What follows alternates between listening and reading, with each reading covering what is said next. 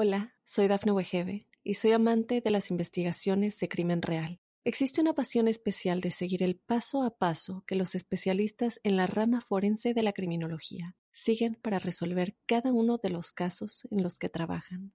Si tú, como yo, eres una de las personas que encuentran fascinante escuchar este tipo de investigaciones, te invito a escuchar el podcast Trazos Criminales con la experta en perfilación criminal, Laura Quiñones Orquiza, en tu plataforma de audio favorita. Bueno, eh, vamos a ir ahora con esta gran entrevista con Luis Elizondo. Antes quería contarle que yo lo conocí el año pasado. No sé si ustedes vieron que eh, en un capítulo de No Identificado, la serie que hacen History Channel, se grabó en Argentina, Uruguay y Perú. Bueno, yo fui parte de la producción y estuve coordinando un poquito eh, la llegada de Luis a Argentina y coordinando eh, parte de esa producción. Después lo acompañé, estuvimos juntos de viaje, fuimos a, a, a Mendoza, a Neuquén, perdón, fuimos a Neuquén Tuvimos varias charlas, noches de vinos, conversando sobre diferentes temas y realmente me pareció un gran tipo con una mentalidad muy abierta y muy, muy inteligente y un gran investigador. Tenían que verlo hacer cada uno de, los reportajes, de los reportajes que hacía con cada uno de los testigos. Yo creo que era generó un modo periodístico. Yo creo que era el tipo de reportaje que él hacía mientras era un investigador oficial y que por supuesto eso lo vuelve un gran investigador y lo sigue haciendo de la misma manera. Realmente era una persona que yo quería que ustedes conociesen y que escuchasen, porque es cierto que cada vez que habla sale en todos los periódicos del mundo, es una persona de mucho interés, es una persona que a esta altura todo el que está alrededor del fenómeno ovni sabe quién es y creo que valía la pena tenerlo en la huella ovni para poder escucharlo y poder saber qué es lo que él piensa y hace en torno a, la actualidad, a lo que investigó en el pasado y a qué piensa seguir haciendo. Bueno, Luis Elizondo se llama, pero habla en inglés, entiende castellano perfectamente, pero lo habla muy mal, así que la entrevista fue en inglés y nada, hay que agradecerle a Sandra, que fue la traductora y locutora que dobló la voz de, de Luis, dejamos abajo la, voz de Luis también, como para poder tenerlo. Y bueno, son una gran cantidad de preguntas bien distintas y yo les recomiendo que no se pierdan ninguna de esas preguntas. ¿Quién es Luis Elizondo? Uh, Luis Elizondo, the simple answer to that question is Luis Elizondo is you. La respuesta más simple a esa pregunta es, Luis Elizondo, sos vos. Mirate al espejo, yo no soy diferente. Soy exactamente igual a los demás. Tengo los mismos deseos, las mismas necesidades, los mismos miedos, los mismos prejuicios. Soy exactamente igual a vos. Provengo de orígenes humildes y pasé muchos años sirviendo a mi país y realmente no soy diferente a los demás. Quiero cuidar a mis hijos y a mi familia quiero ser un buen ciudadano y soy curioso. Así que para responder a tu pregunta sucintamente, soy igual a vos y a todos. ¿Cómo empezó tu interés en el fenómeno ovni? Nunca tuve interés en los ovnis. Mi interés en los ovnis comenzó cuando fui convocado al programa del Pentágono, conocido como Programa Avanzado de Identificación de Amenaza Aeroespacial, o ATIP. Fue allí donde comprendí la realidad del fenómeno. Pero más allá de mi tarea, nunca tuve ningún interés en los ovnis.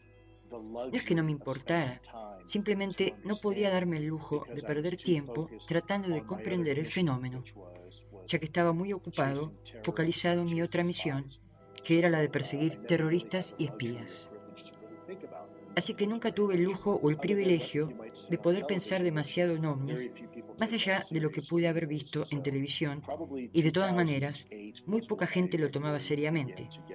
Así que probablemente fue en el 2008 cuando me involucré con el programa y cuando me di cuenta de que el fenómeno era real. ¿Cuánto tiempo estuviste investigando y qué es lo primero que te llamó la atención dentro del gobierno? Um, we spent a lot of time. Pasamos mucho tiempo uh, observando el fenómeno. Una vez que yo entré al programa, todos los días había información que nosotros chequeábamos para tratar de determinar um, si este era algún tipo de tecnología nueva. No había solo un evento uh, para analizar, todos eran atrapantes. Recuerdo haber visto un video en el cual uno de estos objetos se acercó a unos 15 metros de la cabina, muy, muy cerca.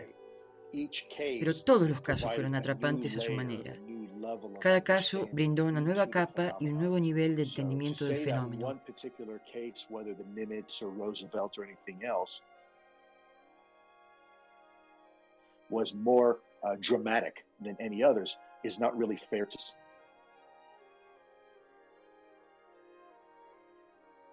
To say because they were a different way.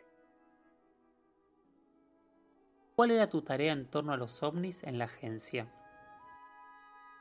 My task was to serve as the primary Mi tarea era servir como conducto primario entre el Departamento de Defensa y la comunidad de inteligencia para recolectar informes sobre incidentes que reportaran ovnis que involucraran al gobierno de los Estados Unidos y a las aeronaves militares.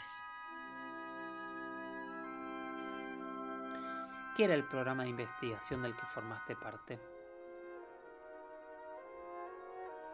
The program ATIP was responsible for el programa ATIP era responsable de recolectar y analizar información relacionada con los ovnis cada vez que hubiera una incursión en el espacio aéreo de Estados Unidos o en un teatro de operaciones. Si personas claves, como militares o agentes gubernamentales, estaban involucrados, mi oficina también lo estaba equities, assets, or aircraft, my office was involved. Hola, soy Dafne Wegebe y soy amante de las investigaciones de crimen real. Existe una pasión especial de seguir el paso a paso que los especialistas en la rama forense de la criminología siguen para resolver cada uno de los casos en los que trabajan. Si tú, como yo, ¿Eres una de las personas que encuentran fascinante escuchar este tipo de investigaciones? Te invito a escuchar el podcast Trazos Criminales con la experta en perfilación criminal, Laura Quiñones Orquiza, en tu plataforma de audio favorita. ¿Cuáles son tus conclusiones después de estudiar el fenómeno ovni?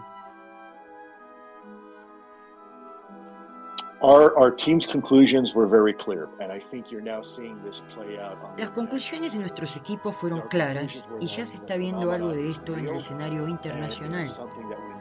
Las conclusiones fueron que el fenómeno es real y que hay algo que necesitamos asumir. Todavía no sabemos con precisión qué es, de dónde es, pero sí estamos seguros de que no pertenece ni a nuestra tecnología ni a una tecnología extranjera. Y desafortunadamente eso es todo lo que sabemos.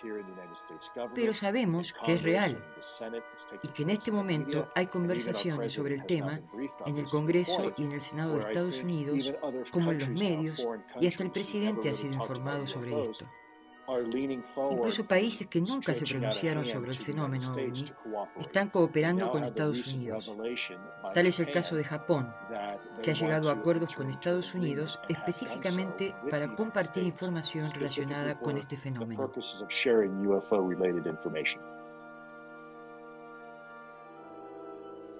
¿Por qué renunciaste? I, oh, so I'm getting a message. Let me look at it. Renuncié a mis deberes en el ATIP y en el Departamento de Defensa por lealtad a mi país. Uh, en Estados Unidos, si tenés un problema de liderazgo, no haces problema, um, simplemente te vas.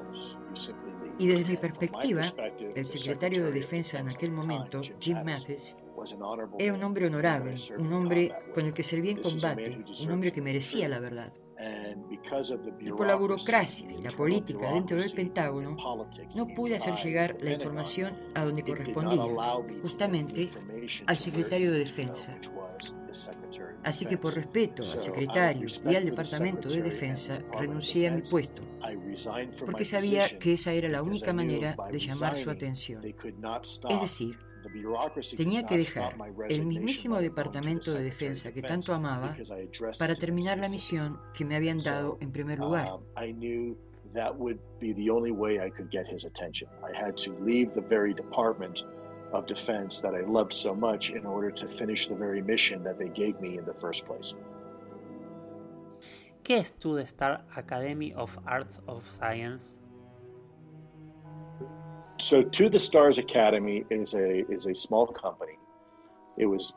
La Academia de las Estrellas es una compañía pequeña iniciada por Tom Dillon, uno de los fundadores de la banda Blink 182, muy popular en mi país en los 90 y principios de los 2000.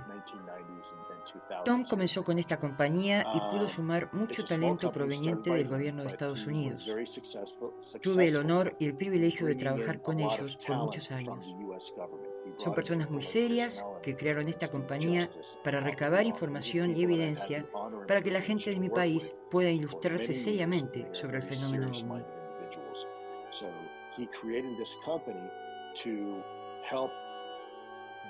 bring forward this information and the evidence forward so people in my country can have the conversation and start taking the topic of UFOs seriously. ¿Qué son los metamateriales?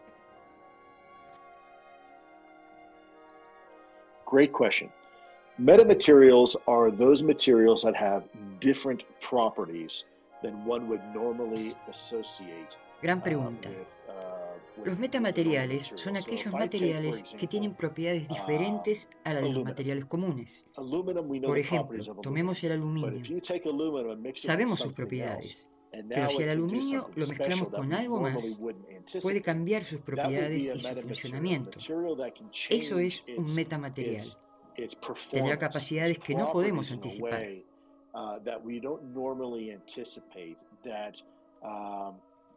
Estos metamateriales hoy están impulsando la ciencia.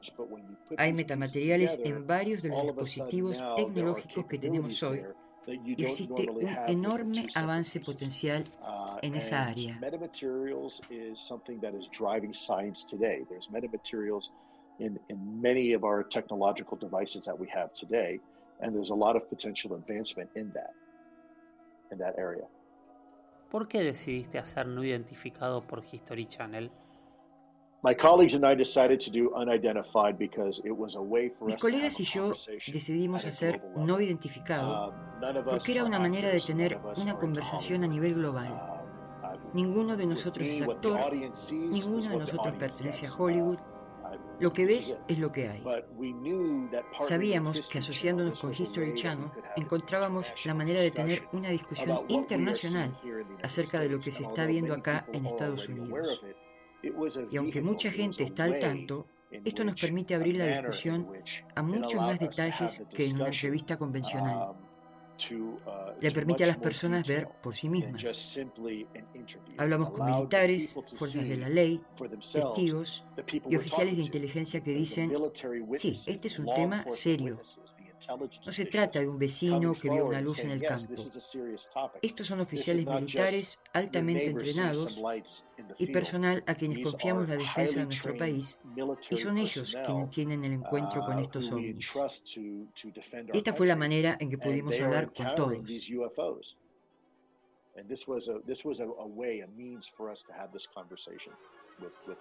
¿Hay más temporadas de no identificado?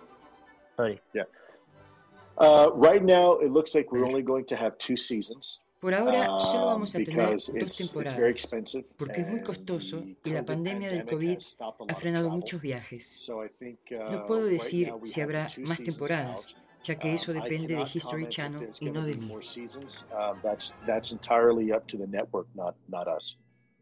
Hola, soy Dafne Wegebe y soy amante de las investigaciones de crimen real. Existe una pasión especial de seguir el paso a paso que los especialistas en la rama forense de la criminología siguen para resolver cada uno de los casos en los que trabajan. Si tú, como yo, eres una de las personas que encuentran fascinante escuchar este tipo de investigaciones, te invito a escuchar el podcast Trazos Criminales con la experta en perfilación criminal, Laura Quiñones Orquiza, en tu plataforma de audio favorita. ¿Qué le recomiendas a los investigadores? Mi sugerencia es que sigan investigando y sigan involucrándose con este tema. La única razón por la cual hemos tenido el éxito que tenemos en nuestro país en los últimos tres años es que la gente está tomando un interés activo. La gente está hablando en las redes sociales, las personas están hablando del tema en familia, sin estigmas y sin tabúes. Así que mi consejo para cualquiera que esté interesado en este tema es que sigan haciendo lo que están haciendo. Porque en última instancia, ustedes son los héroes, no yo. Yo soy un facilitador, soy el que conversa frente a la cámara, pero el verdadero trabajo lo hace la gente común que se involucra en el tema. Así que sigan adelante porque están marcando una gran diferencia. please keep doing what you're doing because it's working. You're making a difference, a tremendous difference. ¿Qué son los ovnis? Wow. Un misterio. Los ovnis son un misterio. Hemos visto muchas de nuestras observaciones características similares en cuanto al funcionamiento, pero también hay un montón de diferencias interesantes que no comprendemos y que podrían ser una de las más grandes preguntas que la humanidad ha enfrentado en milenios. En mi opinión, la última vez que la humanidad escuchó una historia así fue cuando se escribieron los evangelios en la Biblia. Creo que estamos frente a un precipicio, a la orilla de un nuevo paradigma, y eso es muy excitante.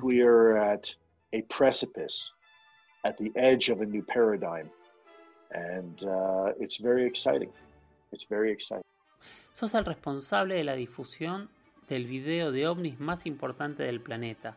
¿Cómo te sentís en ese rol? Hay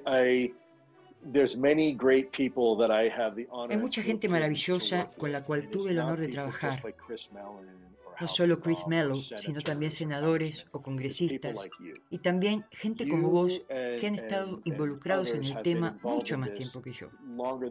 Y muchos de nuestros logros se deben al trabajo que está haciendo gente como vos.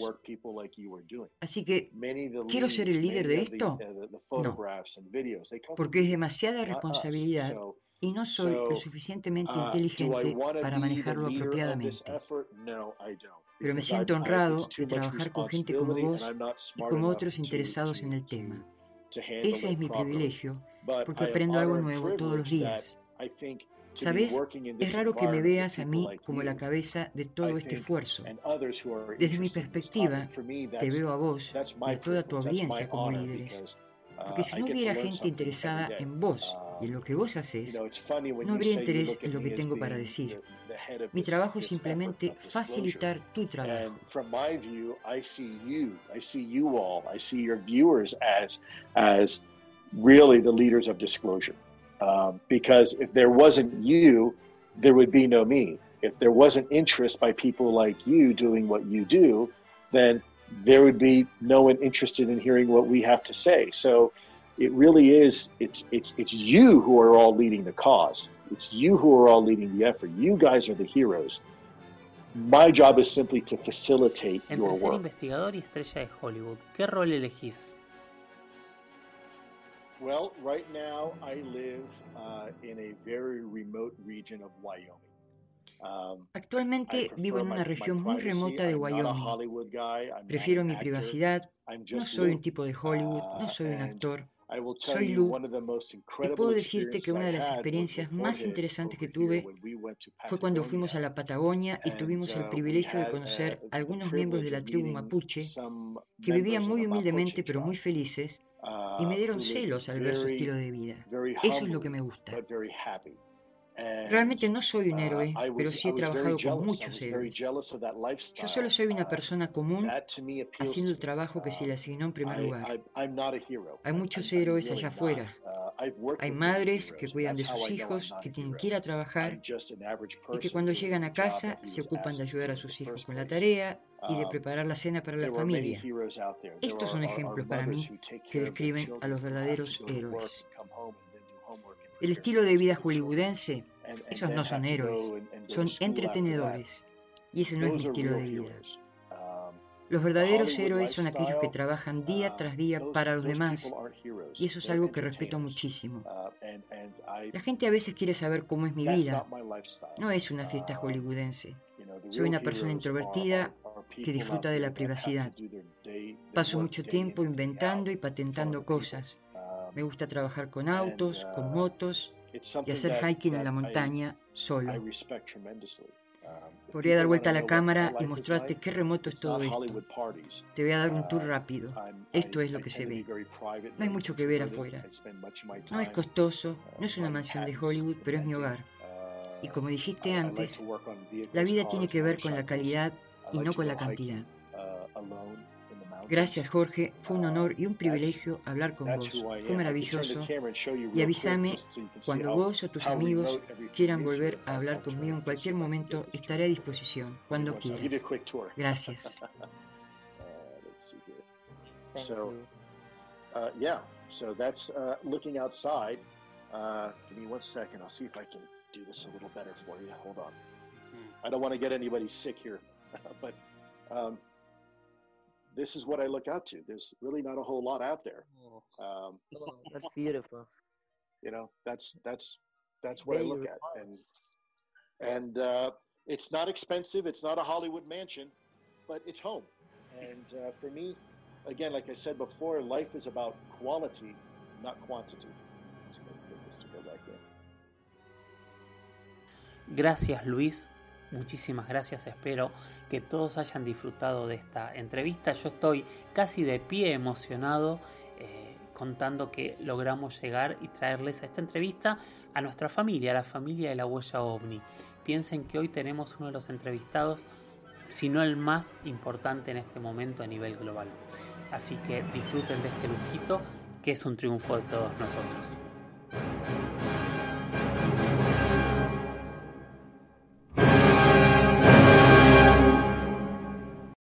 Soy Dafne Wegebe y soy amante de las investigaciones de crimen real. Existe una pasión especial de seguir el paso a paso que los especialistas en la rama forense de la criminología siguen para resolver cada uno de los casos en los que trabajan.